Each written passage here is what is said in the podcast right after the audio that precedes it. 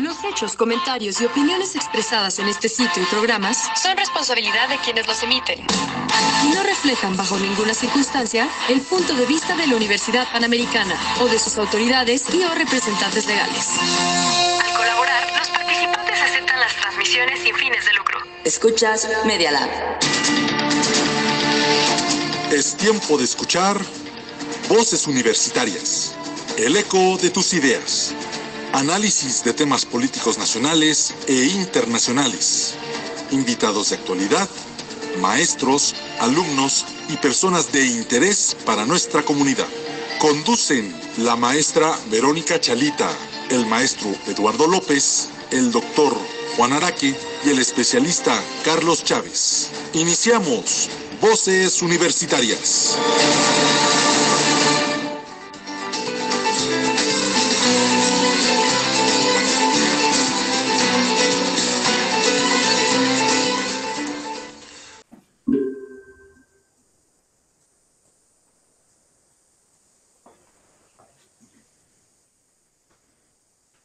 Hola, ¿qué tal? Pues ya estamos en este su programa Voces Universitarias, el eco de tus ideas. Eh, en esta ocasión contamos con la participación del doctor Juan Araque, que no nos había acompañado ya en algún tiempo. Eh, Juan, ¿cómo estás? Buenas tardes. Bien, bien. Espero que no me despidan por las tres faltas. Dos faltas. Son dos faltas nada más. Sí, pero ya ibas por la tercera, ¿no? No, no, no. Por la tercera. Además, no era cuestión de voluntad, era cuestión técnica. Totalmente de acuerdo, pero bueno, vamos a, a empezar con nuestro programa. ¿De acuerdo? Este, Sí. perdón, es que estoy aquí tratando de cuadrar esto de las redes sociales. Eh, estamos en vivo a través de Twitter y también estamos en vivo a través de Facebook. Entonces, ahí nos pueden seguir y pueden ver también el programa eh, en vivo en un momento dado. Pero bueno, vamos a empezar. Eh, Oye, este- espérame tantito. dime. O sea, ¿le, ¿le puedo decir a María Luisa que se ponga en Facebook? Sí, claro, No. si nos buscan en Facebook, nos pueden Ajá. encontrar como eh, Voces Universitarias, programa de radio Voces Universitarias, y también nos pueden encontrar en Twitter como arroba Voces UP. Y ya nos eh, llegó también en este momento, Vero, Vero, ¿cómo estás? Buenas tardes. Hola, ¿qué tal? Buenas tardes. Pues aquí sufriendo con el internet, 15 minutos para poderme conectar. Sí, está muy mal, está súper Muy saturado. lento. Súper Muy saturado. Súper lento, súper saturado. Eso nos ha sucedido, eh, yo creo que a todos. De hecho, eh, digo, Charlie ahorita está en una, en una reunión, eh, igual una videoconferencia, viendo algunos temas, pero algo que me llamó mucho la atención es que él me buscó en la mañana y me dijo que se le había caído la, luz, el internet, todo, todo, todo. Yo creo que se le saturó ahora sí todo, ¿no? Y pues bueno, finalmente ya, ya no pudo, este, ya no pudo conectarse en, en la mañana que, que te quería ver unas cosas con él, pero eh, en un ratito más espero que se, que se anexe con nosotros, ¿no? Pero bueno, ya estamos aquí, eh, les agradezco. Eh, Vero, Juan estaba muy preocupado porque decía que posiblemente le íbamos a, a- a- lo íbamos ya a liquidar porque ya sería su tercera falta, ya es despido. Uy, no, ya justificado. Y, eh, y luego iba a ser mi cuarta liquidación, valga la cuarta transformación. Ah. Eh, Pero bueno, finalmente se logró conectar. Este, oigan, pues muchos, muchos temas esta semana, ¿no? Muchos temas y, cuestiones ahí interesantes eh, que, que me gustaría que platiquemos el día de hoy. La, la primera cuestión que me gustaría que platicáramos es justamente lo relacionado con, pensando del martes pasado al día de hoy, eh, algo que llamó mucho la atención fue el famoso decálogo este que dio el presidente, eh, me parece que fue el día miércoles o, el jueves, eh, donde dio a conocer 10 puntos eh, relacionados justamente con el apoyo a la economía, supuestamente su decálogo. ¿Por qué no? Digo, si, si Moisés nos dio el decálogo del Señor, ¿verdad? Porque el, el Mesías de la 4T no iba a dar su propio decálogo, ¿no? ¿Cómo vieron, cómo vieron estos puntos en un momento dado? Pues según yo es igual al anuncio que ya había hecho, ¿no?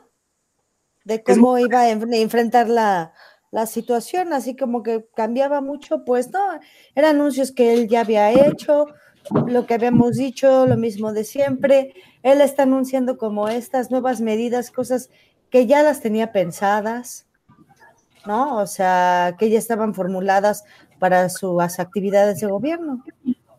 ¿Cuál se te quedó más, gobierno. ¿Cuál se te quedó más, Vero? No, pues es que todas son iguales, o sea, digo, lo que habíamos platicado la otra vez, la, la, esta parte de, de, eximir a, los a los funcionarios públicos de recibir un, este, un aguinaldo, esa me parece catastrófica, más que la de bajarles el sueldo, ¿eh? No, porque es una prestación de ley.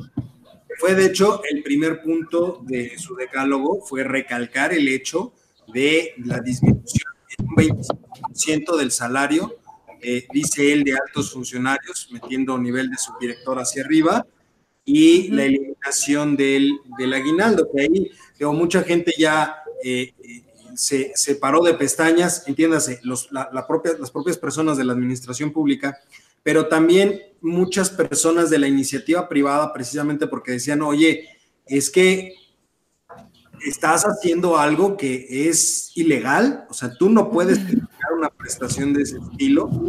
Pues se lo dijo Muñoz Ledo se lo dijo Muñoz Ledo en un momento dado, que habiendo tanto de dónde cortar, no tenía por qué meterse con los sueldos y con los salarios de, las personas de la, administración pública.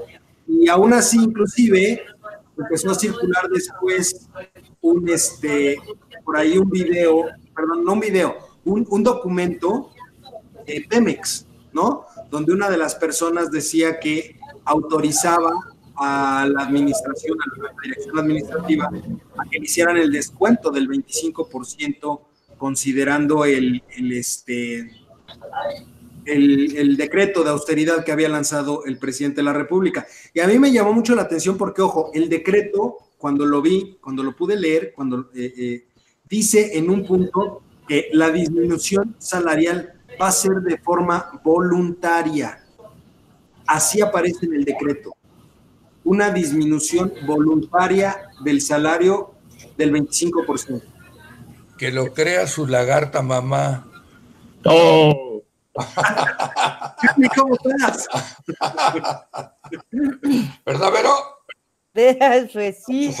No, pues quién se lo va a creer, por supuesto que, que, eso no pasa, ¿no? O sea, el, el, el que finalmente el 25% no es generalizado, o sea, va bajando. Ahora sí que dependiendo del sapo la pedrada, ¿no? A ver, no entiendo. Sí, el 25% es, por ejemplo, para el director general adjunto. Luego ya el director de área es menos, para el direct, para subdirector también es menos, o sea, debe ser Este, hacia abajo. No es el 25% para todos.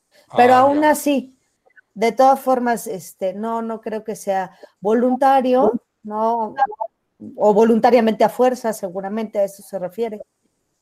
Oye, pero ya había sucedido cuando él fue jefe de gobierno, ¿no?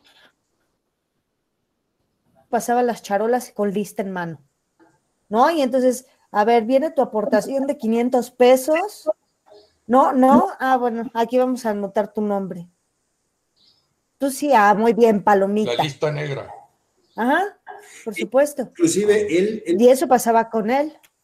Él mandó diseñar, si mal no recuerdo, él mandó diseñar un formato de, devolución de, recursos hacia la tesorería del, entonces Distrito Federal para que aquellos eh, servidores públicos que apoyaran eh, la austeridad, que ya desde esa época lo empezaba él a hablar, eh, devolvieran cierto porcentaje de su sueldo, que lo creo que lo hizo él y dos secretarios nada más. Todos los demás nunca devolvieron absolutamente nada, ¿no? Oye, Carlos, ¿cuál se te quedó? ¿Leíste el decálogo? Sí, aparte de los gasolinazos, que no va a haber gasolinazos, pero yo no entiendo. Ya habíamos comentado esto, ¿se acuerdan? El precio de la gasolina, que iba a bajar. y, ahora no, este, pero ahora resulta que el IEPS va completo en la gasolina. Ya no hay subsidio para Magna, ya no hay subsidio para eh, la, Premium. Entonces dice, si ya no va a haber, ¿por qué dejas todo el impuesto? Que es un poco lo que decíamos en su momento, porque en realidad el gobierno, si bien es cierto los precios ya están libres al mercado, donde iba a jugar era justamente con el IEPS. Y si ya lo dejó al tope, pues es precisamente porque el precio se ha caído tanto que ahorita subir el impuesto lo más que se puede, lo único que le implica es perder lo menos posible en cuanto a recaudación. Oigan, ¿y cuánto está costando la gasolina en México ahorita? Ahí en la Ciudad de México. 14 pesos más o menos. El litro. De la Magna. Y 15 pesos la de la Premium. Así anda aquí en Querétaro. Promedio, ¿eh? Más o menos. sí, en eso está. Entonces, es lo que platicábamos la vez pasada. Digo, sí, punto a favor que la gasolina baje porque se supone que para eso estaba, iba a haber fluctuaciones en ese proceso de, la gasolina, porque el precio estaba libre, ¿no, Lalo? Que dependía de los, eh, iba a depender de la cotización del dólar y demás. Eh, y también de los precios del, del, barril del petróleo. Y qué bueno que bajó y que ha estado bajando. Lo que yo le decía. No, pero es que ya llegamos a un punto donde inclusive en los precios del barril de petróleo ya, ya es una risa.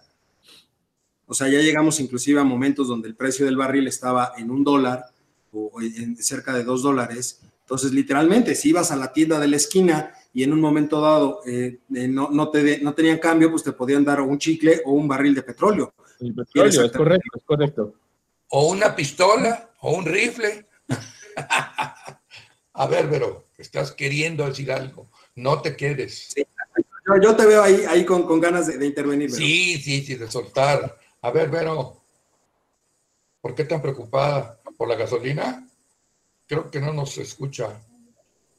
¿Nos estás escuchando, Vero? Creo, estamos perdiendo un poquito a Vero, pero bueno, en, lo que regresa, en realidad, eh, digamos, esos son dos puntos importantes del, decálogo que él lanzó en su momento, que era justamente lo relacionado con, como bien dices tú, Charlie, la parte de eh, no habrá aumentos de la gasolina, y por el otro lado era lo relacionado con los salarios, ¿no? Este, que mencionaba Vero en un principio. Ya, ya tenemos ahí, ya estás de, vuelta, Vero.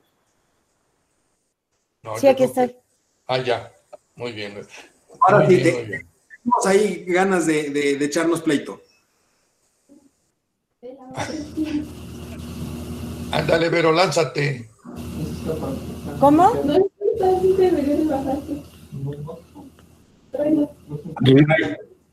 Tenemos ahí interferencias. Hay interferencia de sonido. Sí. Sí te escuchamos, ¿eh? Yo sí te escucho. A ver. Este. A ver, otra vez, ¿qué? Te, vimos ahí con ganas de, comentar algo, Vero, respecto a las gasolinas. No, no, pues es que es, o sea, ya habíamos platicado de eso, es el procedimiento normal.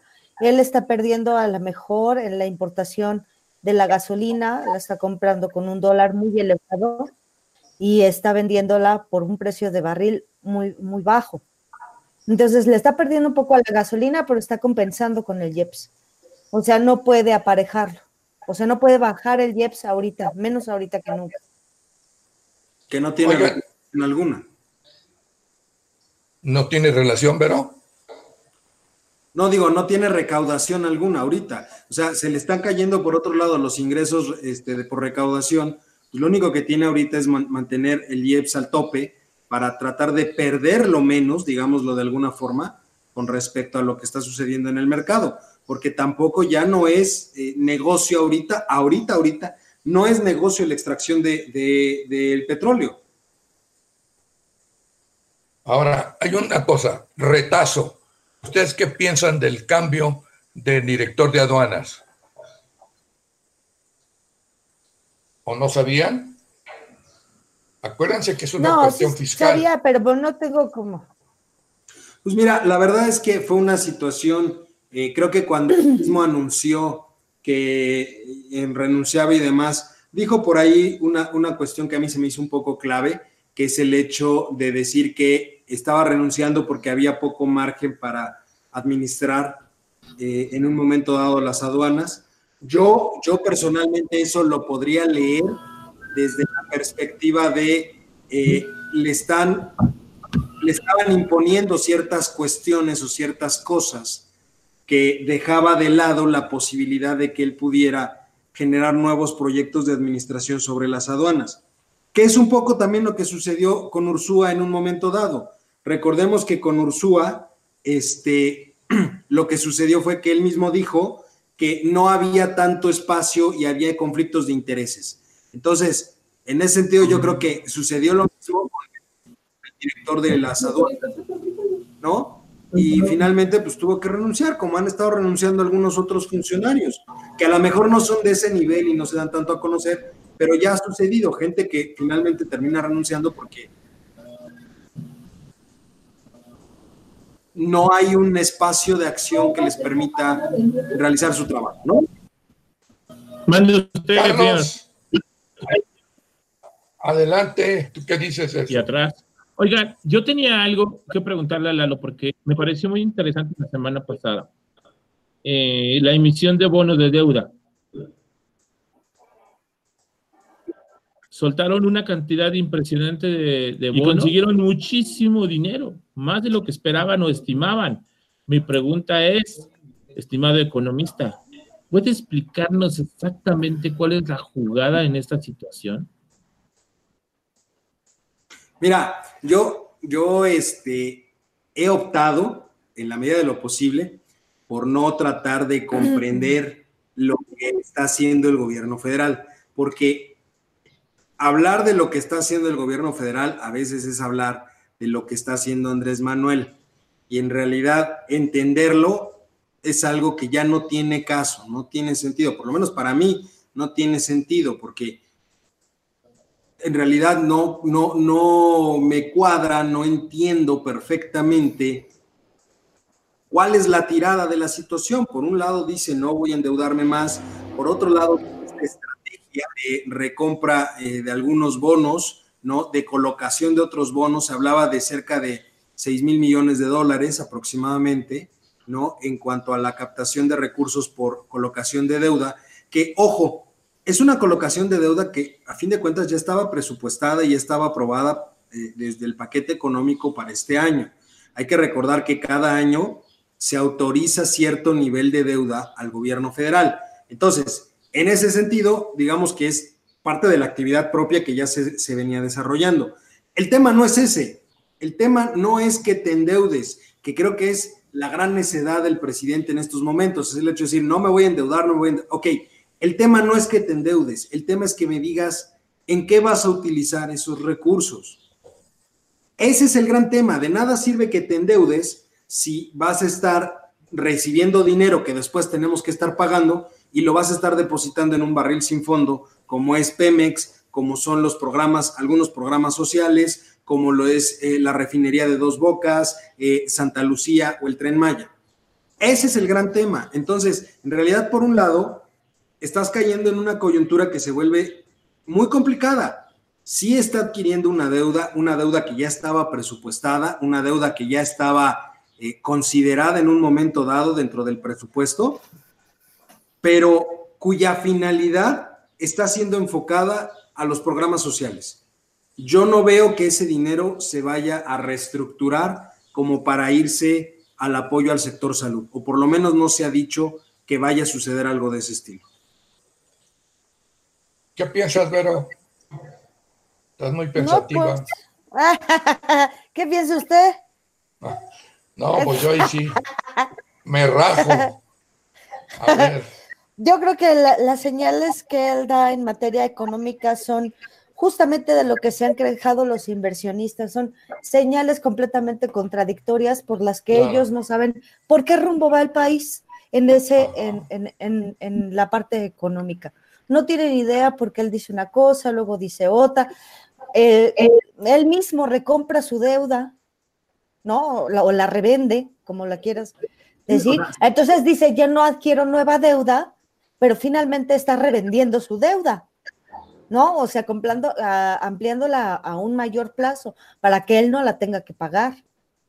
Ah, Buena maestra.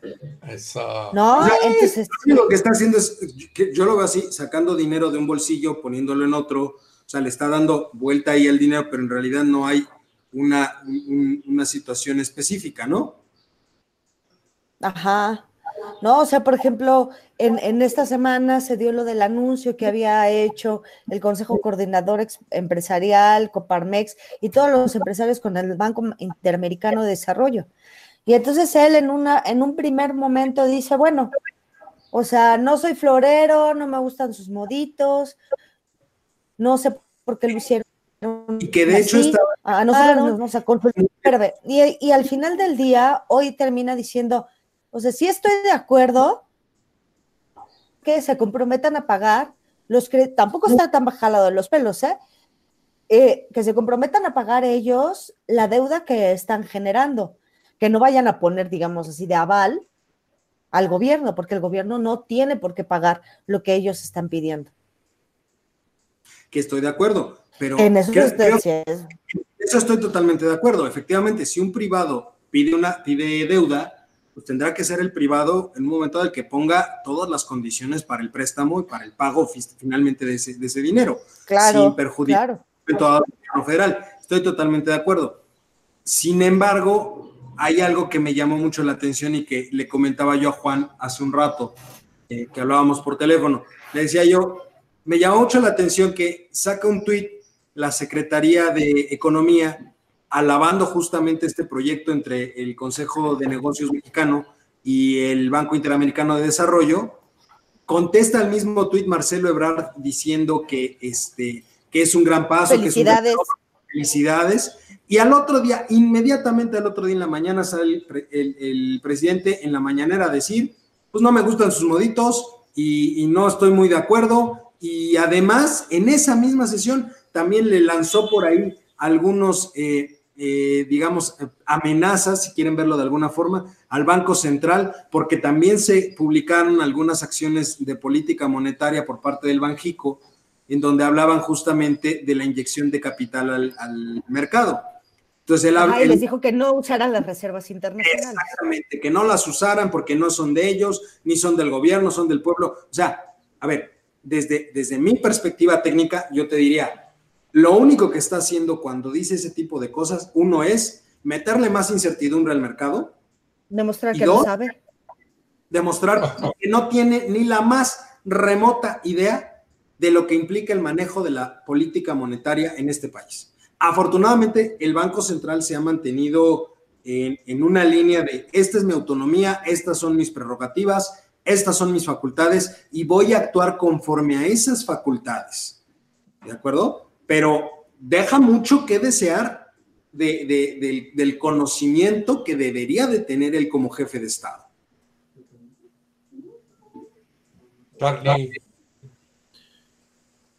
Yo, yo, casi no, no, le entiendo mucho a la parte de la, de la, eh, la parte económica y el manejo de los dineros. Yo por eso más pregunto y escucho, porque así aprendo, Doc.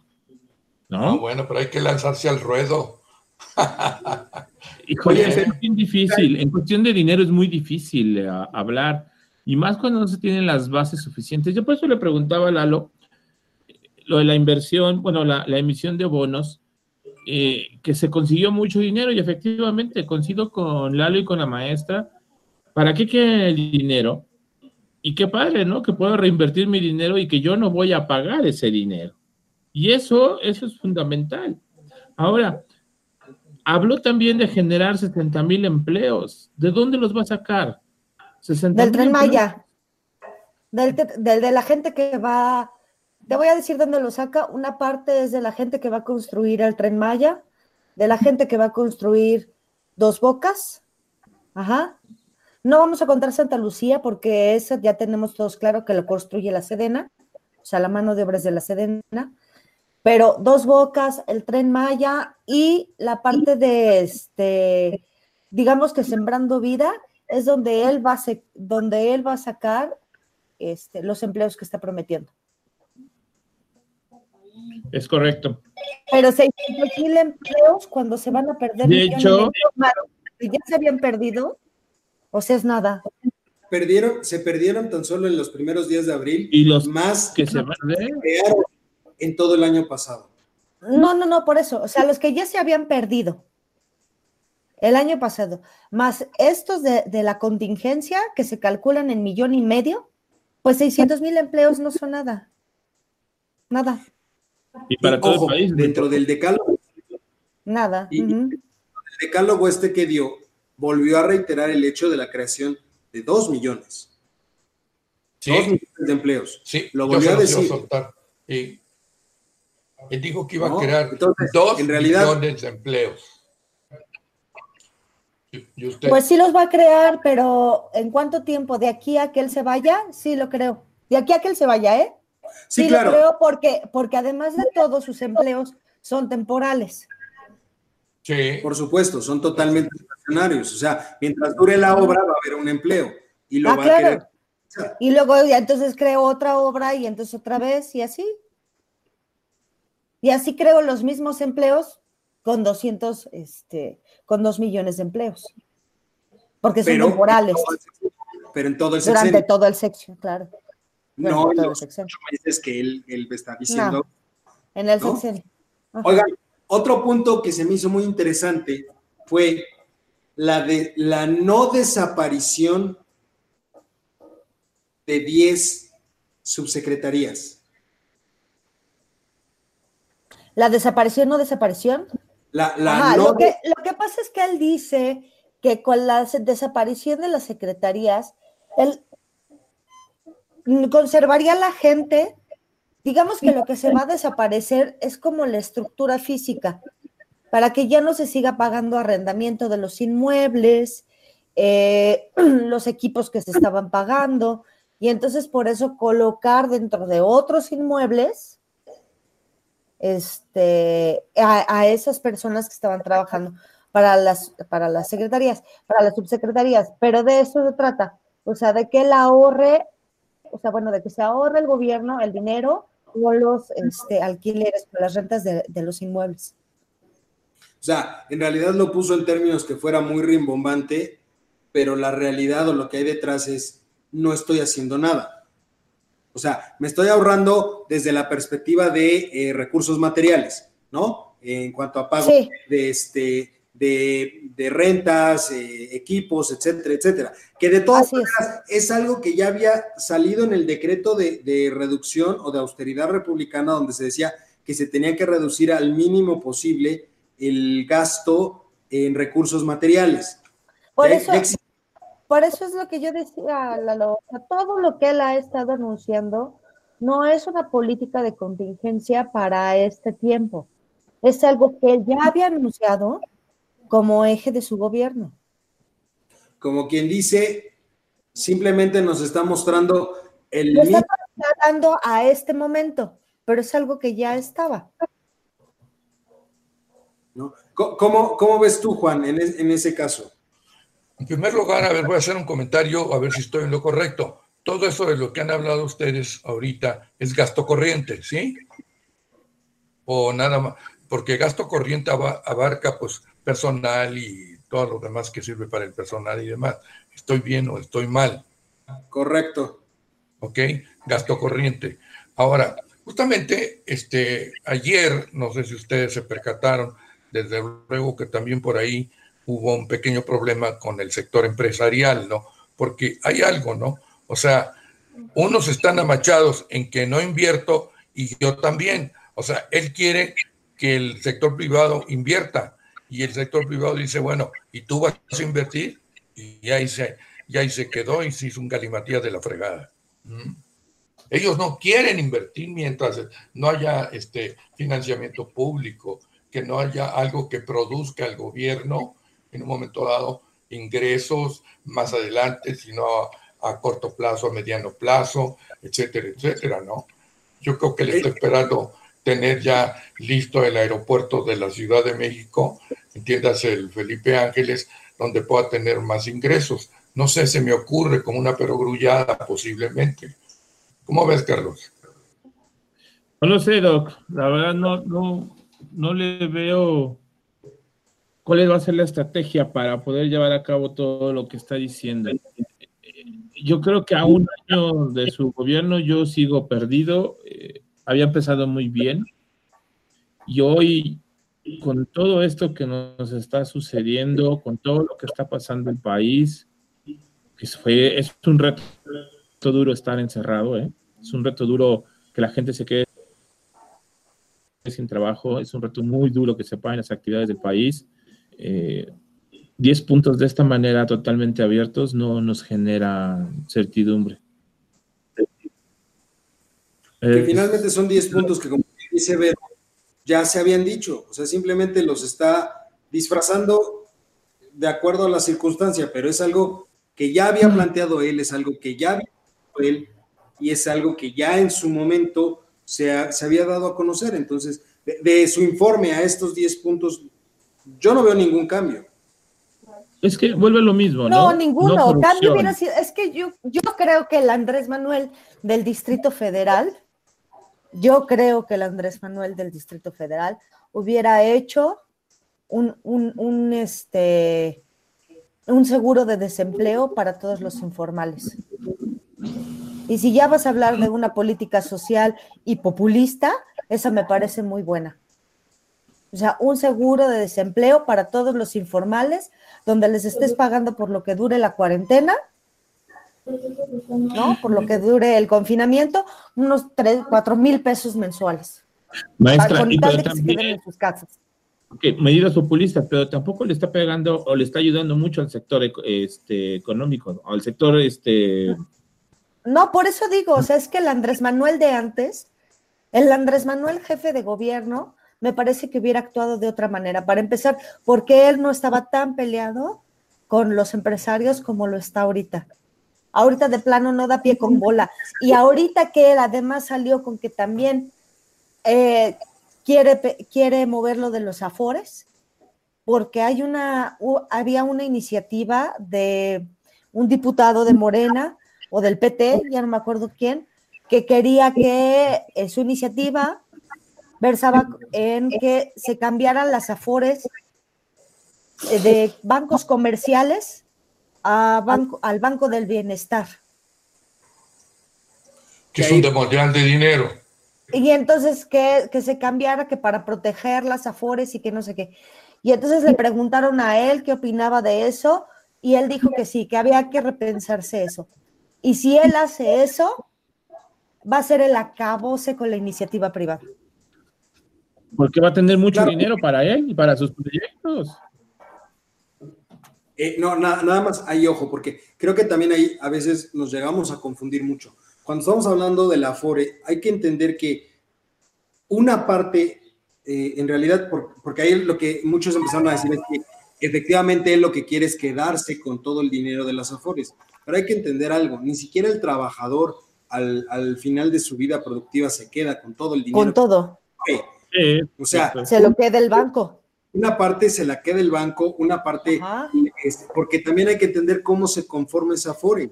Las personas ahorita, una, una persona que, que ahorre básicamente lo que el patrón y él aportan a la Afore, es una persona que el día que se retire, si bien le va, va a tener una mensualidad de entre 1.500 y 2.000 pesos, porque lo que aporta el, el, el, el patrón es inclusive mucho más grande que lo que aporta el trabajador. Y hay una pequeña aportación del gobierno federal. Entonces, ya cuando juntas todo eso, en realidad el tema está en que si se lo quitas a la iniciativa privada, a los bancos comerciales, efectivamente va a haber una ruptura muy grande, porque ahí es donde ellos tienen una ganancia importante del manejo de las afores, porque ni siquiera el trabajador, ojo, ve la totalidad de su dinero o la totalidad de ese ahorro eh, cuando se retira. ¿Por qué? Porque lo único que ve el trabajador en realidad es efectivamente lo que él aportó a lo largo de su vida, que es nada,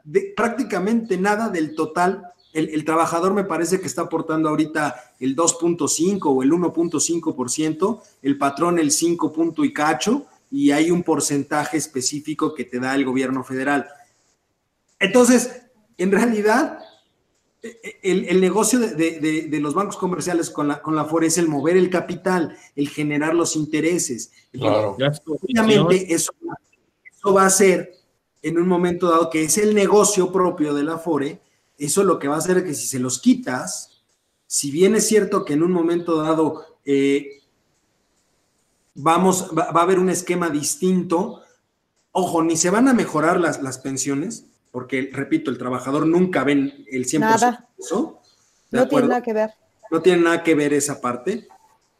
Y yo te diría aquí, la ruptura o, quitarle en un momento dado ahorita a la banca comercial ese segmento que es tan importante, dime cómo nos fue en la, nacionalización de la banca con, con López Portillo. Y estamos hablando de volúmenes un poquito comparables por lo que hoy es el segmento de Afores en el mercado financiero. Correcto. ¿No?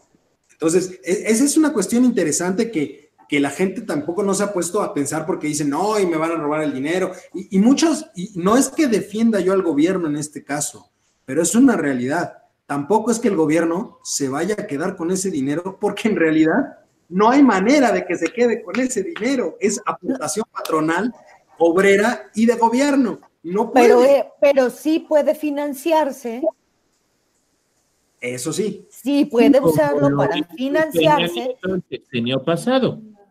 Y generar deuda de esas afores. Eso, sí puede hacer. Eso sí lo Entonces, eso sí lo puede hacer. Entonces, al, final del día les quiere vender a la gente que como ahorita ha bajado este, el rendimiento de las afores, entonces la gente está perdiendo. Entonces, que por eso él, él sí está considerando eso y que, que cuando se termine esta fase de la pandemia, entonces se va a tratar de, de abordar el tema. Lo que me parece ya así, el truene, el divorcio total. Y no solo con los empresarios, con los bancos. Oye, pensando en ese, o sea, tú sí ves una ruptura entre el sector empresarial y el presidente, no el gobierno, el presidente en específico. Está estirando tanto la cuerda tanto que sí, sí puede llegar a romperse. ¿No? Hoy, hoy ya volvió a hablar sobre el capital político y el capital, este, sobre el poder político, sobre el poder económico, ¿no? Y entonces parece que todo esto del contrato que se firmó con, con, el, con el Banco Interamericano de Desarrollo, con el BID, tiene mucho que ver con esto. O sea, que nadie le preguntó a él cómo se debe dirigir entonces la política económica, por qué los empresarios están tomando iniciativas sin consultarlo a él cuando el poder económico, cuando el poder político debe estar sobre el poder económico, ¿no? Yo creo que otra cosa que le ha de haber ardido muchísimo es que, se hayan, que no se hayan acercado a la banca de desarrollo mexicana y hayan tenido que ir hasta el Banco Interamericano de Desarrollo. Inclusive a, la banca de desarrollo la tiene muy castigada, ¿eh? Pero pudieron acudir los empresarios y no quisieron y fueron al BID, ¿no? Entonces eso yo creo que ya marca un distanciamiento. Dos, que en efecto, no se, ni siquiera se lo comentaron. ¿no? Entonces, yo creo que son muchas cosas, o sea, son, son mensajes de dos libros, ¿eh? ellos dos. Juan, tú, hay, por ejemplo, yo, yo te preguntaría por un nombre en específico, una persona, Romo. Ajá. ¿Dónde está Romo? No, pues anda con la cola entre las patas, ve tú a saber dónde para nada lo han mencionado. Porque mira, la verdad es que no tiene nada que ver con lo que en este momento está sucediendo. Entonces diría, ahorita para qué hacemos intervenir a, Romo. ¿Cómo ves, Carlos, verdad? ¿Qué caso tiene? Pero él sería el principal intermediario con, la clase empresarial. Por ahí sí estoy de acuerdo. Esa, era la idea de ponerlo como jefe de la, de la oficina de la presidencia. Y hoy que está esa, esa cuerda estirándose, como bien lo menciona Vero, pues ese principal interlocutor hoy no existe, hoy no está presente. Roma nunca fue bien visto por la clase empresarial, ¿o sí?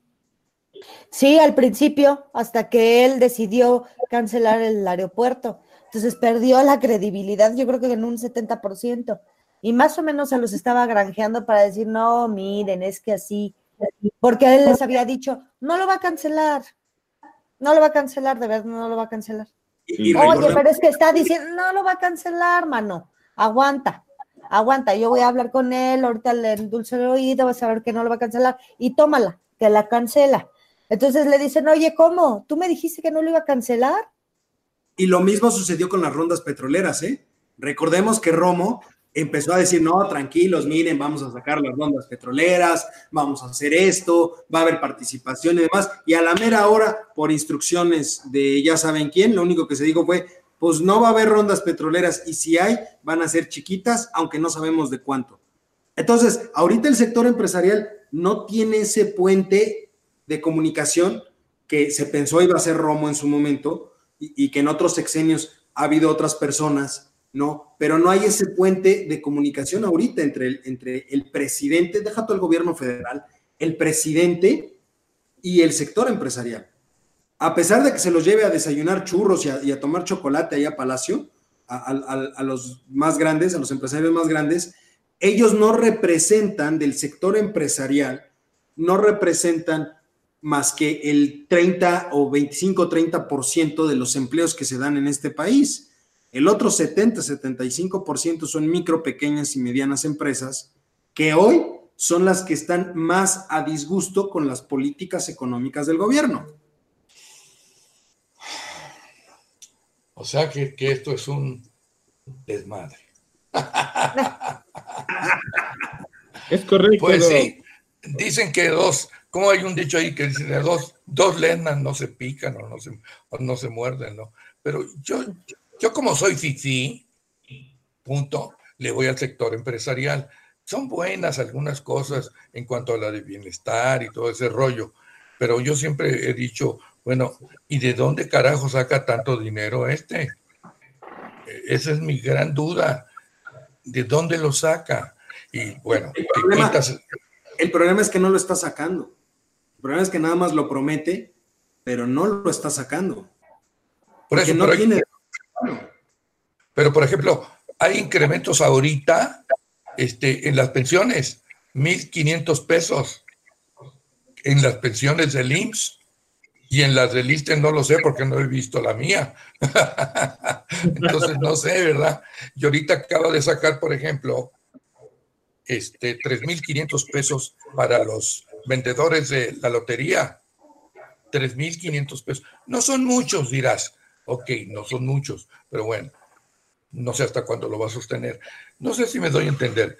Este, es que sacar, digamos, es que quitar sus suprimir sus secretarías este, no hacer cosas que tiene que hacer, como es la inversión pública, ya lo comentaba yo con, con Eduardo, ¿no? Y lógicamente del otro lado, los del sector empresarial, ah, pues eh, si no hay inversión pública, nosotros nos vale gorro, nosotros podemos mantener, que así lo hacen, ¿verdad? Entonces, e, e, es un... Y ojo, y ojo, repito, apenas vamos por año y medio mm. de gobierno. O sea, creo que es una situación en donde eh, debemos de considerar que lo, interesante no es ahorita, lo interesante es cuando acabe eh, la cuarentena y se hable ya de la reactivación propia de la actividad económica.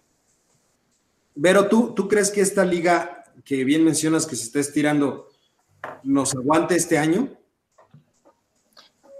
Yo creo que a tirones y jalones, o sea, a nadie le conviene que se rompa, a nadie. Y, yo creo que tirones y jalones tal vez resista este año, pero de que ya está muy resentida, ya está muy resentida. Maestra, ¿qué sería lo conveniente para el gobierno para volver a enamorar ese grupo empresarial y que las cosas mejoren? ¿Cuáles serían los pasos a seguir? Uno, cambiar de presidente. oye, oye, Carlos, y lo dijo muy en serio, ¿eh? Fíjate, muy bien. Y la maestra era una de las que en un principio, al igual que yo, teníamos en gran estima a esta persona y que pensábamos que este país iba a crecer, a mejorar, a, a ser grande como es, ¿no? Verónica tenía esa idea. ¿Es cierto, Vero? Pues es que yo siempre he sido como mucho más objetiva, ¿no? ¿No les parece? Que soy mucho más objetiva. O sea, no soy tan radical como Lalo, ¿no? ni, como usted. Radical no, radical no, es que me, sale lo, neoliberal, este, lo economista en un momento dado. Y todo de Peña Nieto trae, entonces ya sabes, ¿no? Ya, ya hasta traigo el copete y toda la cosa. ahí la llevo, ahí la llevo, ahí la llevo. A ver, ¿y cuál es la segunda, Pero No, la verdad es que, o sea, ya en, serio, lejos de la broma, pues finalmente necesita un cambio de timón el presidente, pero que yo, yo, yo pensaba y yo pienso, espero, deseo, que por lo menos el próximo año, o sea, que al, siempre dije que a la mitad del del sexenio, él iba a tener que dar un golpe de timón. Porque no se puede sostener una cosa sin la otra, ¿no? O sea, ¿cómo de todas formas él va a dar dinero si no tiene los recursos? ¿Cómo? ¿Cómo va a alimentar sus programas sociales si no tiene recursos para sostenerlos? En el tiempo es imposible. Entonces, hasta para eso, hasta por eso. ¿No? Ellos cubran, ellos, el, el, empresariado está aquí para hacer sus negocios y ganar su dinero. Y, él está para redistribuir lo que les cobra de impuestos de manera justa. Pero si no hay que cobrar y si no hay que invertir, pues no hay nada que dar. Entonces, yo yo espero, ya antes lo esperaba, o sea, más bien antes lo esperaba, ahora lo deseo, ¿no? Que sea así, que máximo es mitad de su sexenio un golpe de timón y caiga en cuenta de que así no se puede sostener un país. Y, ojo, y ustedes recordarán, a pesar de que Vero diga que soy un radical y lo que quieras, yo se los dije, mayo, junio de este año, lo dije, ya no va a haber dinero. Y ahí está la prueba. Mayo, junio de este año, güey, todavía ni siquiera.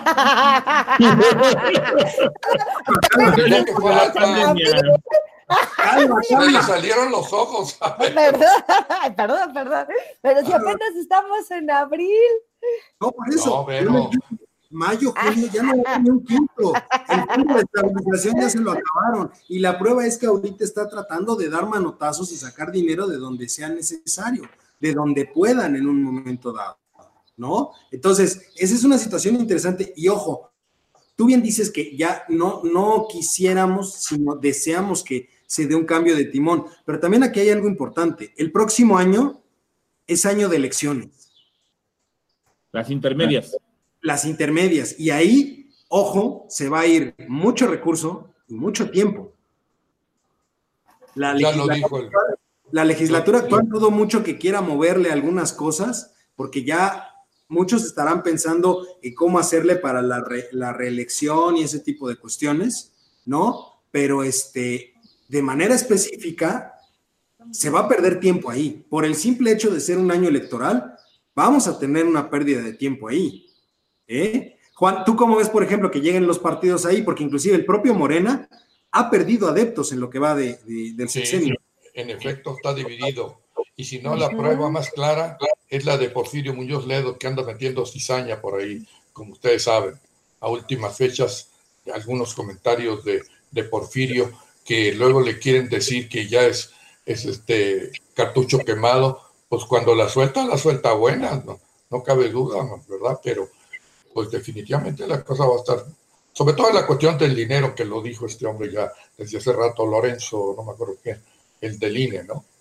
Lorenzo, ¿qué se llama? Córdoba, Córdoba. Lorenzo Córdoba. Digo que no iba a haber tiempo cuando pretendieron cambiar, lanzar una iniciativa de cambiar eh, eh, es, la fecha de las elecciones. Él dijo, no tienen idea de lo que están diciendo, lo que cuestan las elecciones. Es un dineral y no solo es el INE solito, porque el INE no se mueve solo. El INE se mueve con mucha gente que se agrega al propio INE y a la que hay que pagarle, porque nadie trabaja de gratis. Entonces, él lo dijo muy bien, yo me acuerdo.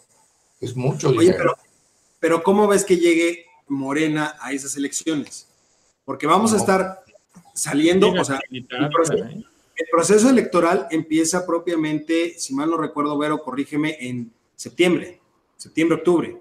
Empieza el periodo electoral o el año electoral, digámoslo de alguna forma, ¿no? Entonces, ya es cuando empiezan a ver posibles candidaturas, eh, a quién van a lanzar, se van a renovar también algunas gubernaturas, no solamente el Congreso, la, Cámara de Diputados, sino que también se renuevan eh, legislaturas locales, se renuevan algunas eh, gubernaturas. Entonces, bien que mal va a ser una situación en donde hay que juntarlo con la cuestión económica, que a fin de cuentas lo que requiere o lo que va a requerir en un momento dado es pues tiempo, ¿no? Y decisiones que desgraciadamente en un periodo electoral se van a perder, ¿eh? Pues, sí, pero... Pues sí. Yo, yo lo que creo es que él finalmente este yo, yo veo a Morena bien para estas elecciones. Volvemos a lo mismo de no hay oposición, no hay una oposición fuerte, no hay un partido que se haya constituido lo suficientemente sólido. Por el contrario, ahorita ya ves que los gobernadores quieren hacer su pacto para abandonar el pacto fiscal, ¿no? Entonces, este, están, están divididos los gobernadores, ¿no? Entonces, yo creo que, yo creo que va a ser una, una, es un año interesante que por supuesto va a haber sus repercusiones y va a haber este, su reflejo de este año en, el, periodo electoral.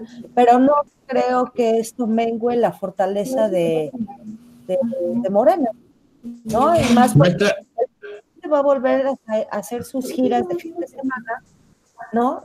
A ver, Carlos quería decir algo ahí. Sí, maestro, ¿usted cree entonces que no va a haber voto de castigo para Morena este, en estas elecciones? No. ¿Sigue el romance entonces? Sí. Sí, porque es, o sea, para sus bases, o sea, depende de qué estados estemos hablando. ¿Cuáles son los estados que, se juegan, Lalo? Eh, vamos a ver, cambiamos. A ver, ahorita te digo exactamente cuáles son. No. Los estados que no son Morena son Guadalajara, Guanajuato. Jalisco. Jalisco. Perdóname, Jalisco, Guanajuato. Veracruz. ¿O Veracruz? No, Veracruz sí es. Sí, ¿verdad? Sí, pero es, Jalisco. Es moreno. Guanajuato. Este, Sonora. Sonora. Ajá. Chihuahua. Durango, Chihuahua. Zacatecas, me parece. Durango, Sinaloa. Sinaloa. Me parece que también Hidalgo. Ay, sí. Ajá, Hidalgo, porque es del PRI, es de, de Fayad. ya, sale Fayad. Este, pues es, una buena cantidad, ¿eh?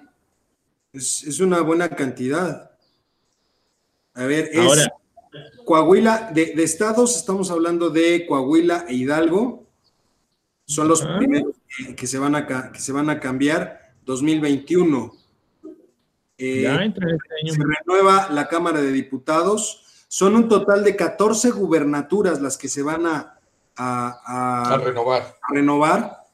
14 gobernadores, 28 legislaturas locales, 1.880 municipales. Entonces tenemos elecciones el próximo año en 29 entidades federativas. 29 de las 32 tienen este, elecciones. Entonces, no es cualquier cosa, ¿eh? No. Son grandes. Interesante, es, una elección.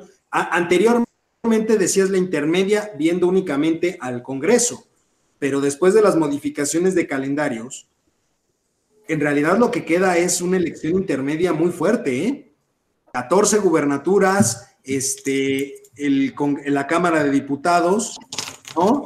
Este, 28 legislaturas eh, locales y 1.880 presidencias municipales. O sea, en realidad es una carga importante. Fuerte, sí, es una carga muy fuerte.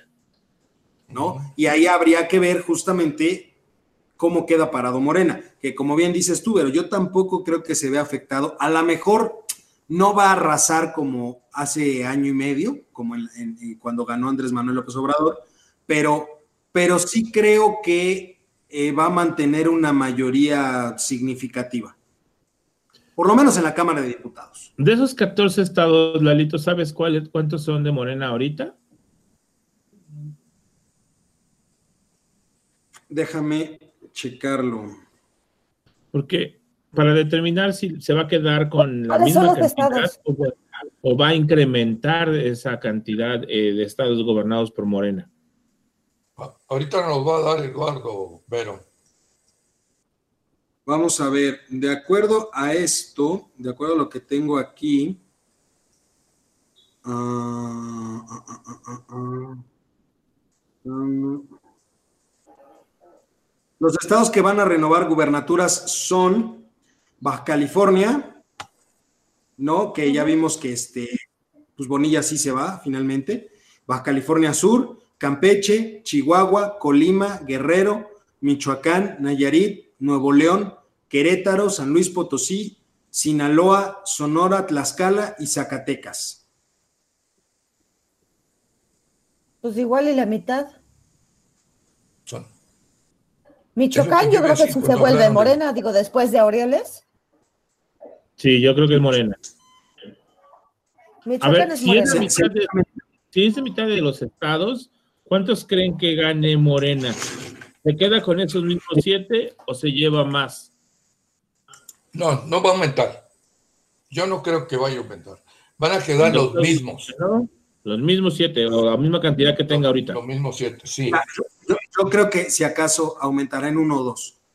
O sea, va a mantener lo que tiene, aumentará tal vez en uno o dos estados, dependiendo también de la situación y de cuánto le, metan ahí porque también aquí hay una situación muy interesante y también es algo que platicaba yo con Juan y, ya con esto me gustaría que cerráramos el programa, es hoy por hoy, en cuestión de la pandemia, eh, el gobierno federal está, eh, ahora que se decretó la fase 3, prácticamente se ha dedicado a informar y ha dejado línea abierta o, este, vamos, eh, campo abierto a que los gobernadores, cada uno de los gobernadores, tome las decisiones que considere prudentes eh, para los diferentes estados.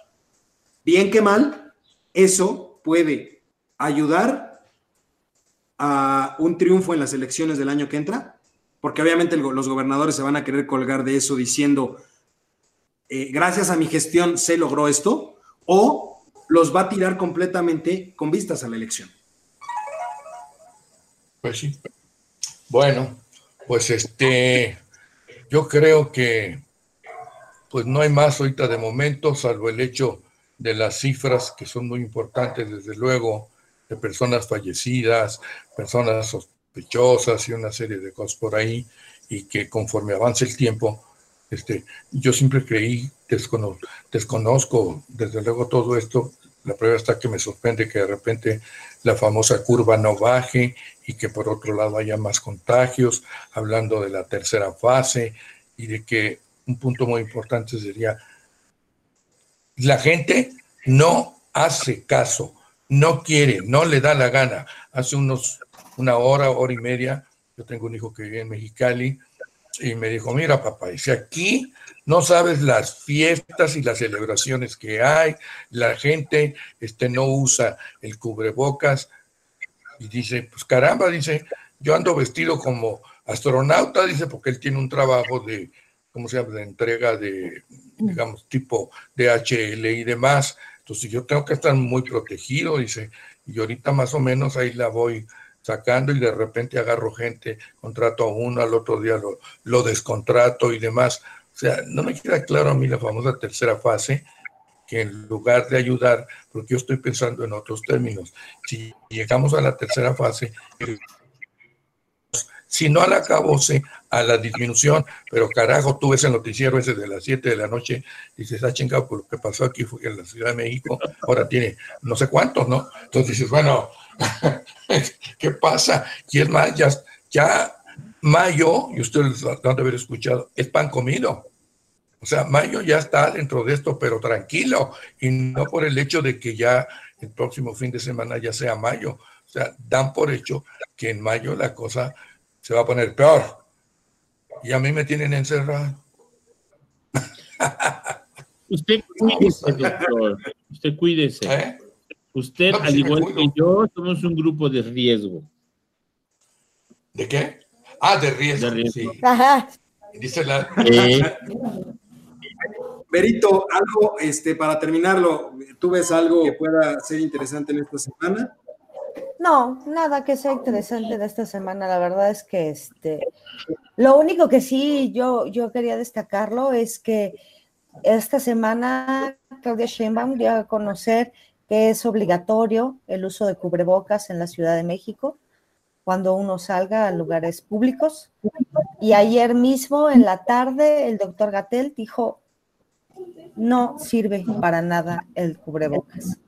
Desde antes lo había dicho, pero no, por eso, pero, no, sí, sí, pero estoy hablando del contexto en lo que él lo vuelve a decir y lo que a mí se me parece que es como llamar a la gente a no hacer caso a la autoridad.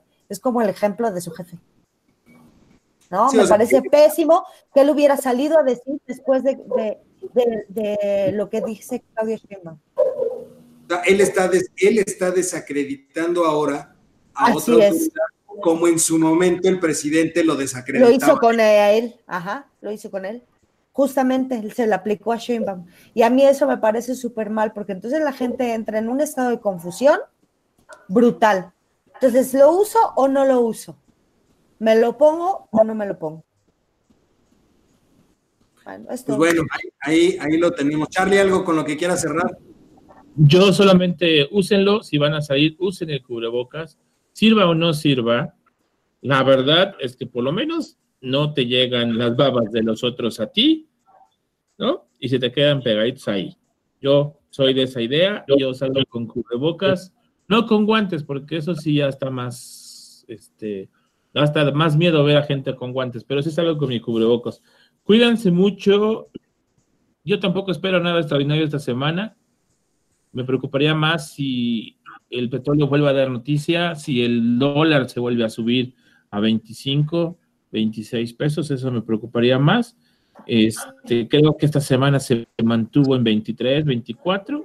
Entonces, mientras estemos por ahí, creo que seguiremos bien. Ok. Pero, pero un mes más encerrados, esto ya va a empezar a dolerle al país y mucho, ¿eh? Pues sí. Pues sí, pero bueno, eh, Juan, muchísimas gracias. Charlie, muchísimas gracias. muchísimas gracias como cada semana. Y pues sobre todo muchas gracias a usted, mi querido público culto y conocedor, que nos siguieron en esta ocasión a través de Twitter, a través de Facebook en vivo. Eh, en estos días eh, resubiremos, perdón, el audio y el video de esta emisión. Y si la pandemia y ya saben quién nos lo permite, pues tenemos una cita el próximo martes en este programa Voces Universitarias, el eco de tus ideas. De nuevo, muchas gracias y nos vemos la próxima. Buenas tardes, próxima semana. Hasta luego, igualmente. Bye. Cuídense, chicos.